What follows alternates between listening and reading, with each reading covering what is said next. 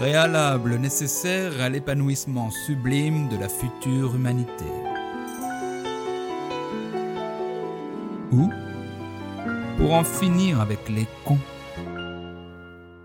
Plus cons.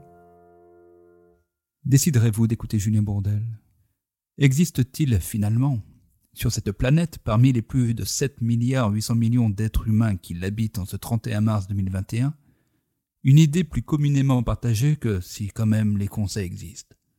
Pour qu'une idée fasse tellement consensus, c'est qu'elle doit bien nous arranger un peu. Tous ces cons nous minent, mais ils nous sont quand même bien utiles pour justifier notre égoïsme, notre indifférence et notre mépris, pour excuser nos mesquineries, nos incivilités et nos mensonges, pour légitimer nos colères, notre impatience et nos agressions, pour expliquer nos peurs, nos lâchetés et notre soumission, pour nous déculpabiliser de nos profits, de notre insensibilité et de nos oppressions, pour fonder nos sacrifices et motiver notre martyr. Alors avons-nous vraiment envie de faire disparaître les cons? Souhaitons-nous vraiment quitter le monde des envieux, des colériques, des orgueilleux, des avides, des angoissés? Bah, d'une certaine manière, euh, moi j'aime bien avoir peur, hein, ça, ça me protège aussi. hein. Oui, puis moi ma colère, bah, j'aime bien, hein, elle me donne la patate. Ah tiens, ah oui, ah, parce que moi, plus les gens sont en colère et plus j'ai peur. Ah dis donc ah, Moi, plus les gens ont peur et plus ça me met en colère. Ah bah super Qu'attendons-nous pour quitter ce monde, pollué de rapports de force sclérosants, dans lequel il nous est si difficile de nous pardonner nos erreurs et nos fautes, puisqu'elles nous laissent la place des baisers et des connards? Alors que moi, qui, comme d'autres, ne m'inscris pas dans des rapports de force, moi qui suis bien intentionné, je me pardonne toujours très vite mes conneries. Car oui, tout Julien Bourdel que je suis, il m'arrive parfois de faillir.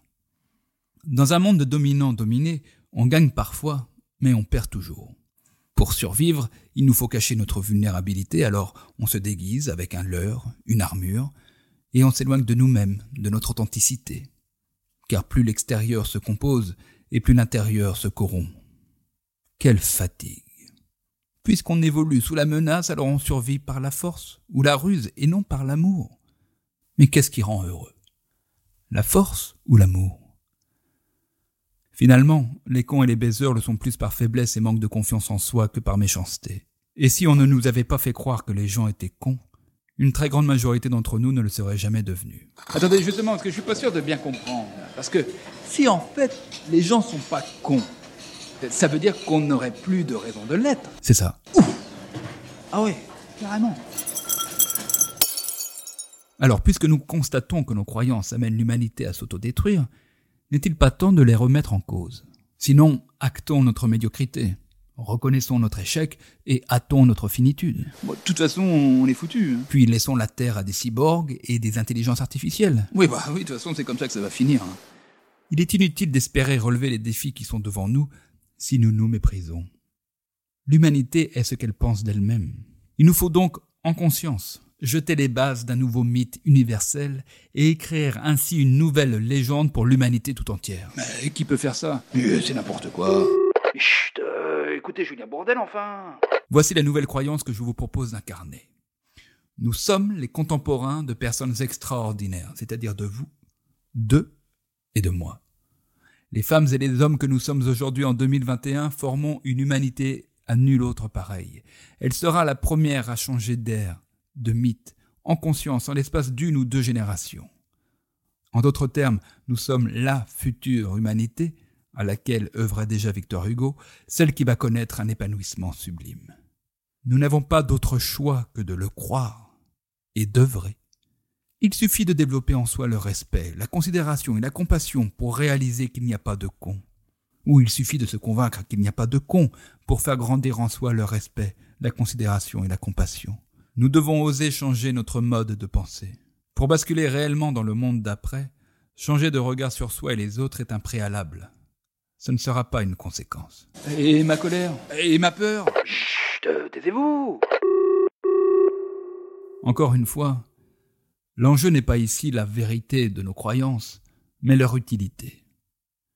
Peut-être que les miennes interpellent, mais les vôtres, où vous mènent-elles? Où nous mènent-elles Dans la vie, on peut tout se permettre à partir du moment où l'on se respecte soi et l'on respecte l'autre. Ah, ça c'est vrai.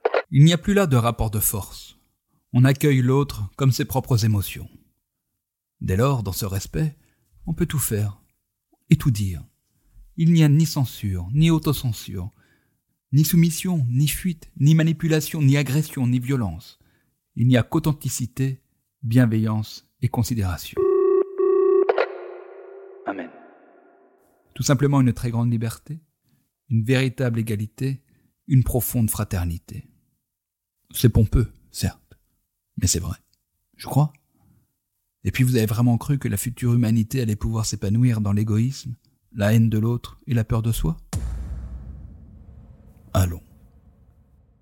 Courage et confiance. Demain se construit dans le regard que nous portons aujourd'hui sur l'humanité. Et notre humanité est extraordinaire. Je crois. Je veux le croire. Il me semble utile de le croire.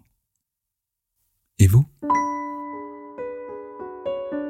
Vous venez d'écouter la dernière leçon de préalable nécessaire à l'épanouissement sublime de la future humanité, ou pour en finir avec les cons. Ne soyez pas triste. Vous savez maintenant que je suis là, que vous pouvez me réécouter à loisir. Dès demain, dans six mois, dans cinq ans, dans trente ans, dans cent ans. Un con, un baiser, un doute, je serai là.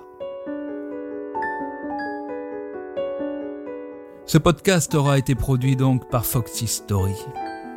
Sa réalisation, sa production et sa direction artistique auront été entre les mains de François Audouin. Sa musique originale aura été composée par Olive Olivier. Ses textes et son interprétation auront été l'œuvre de Julien Bourdel.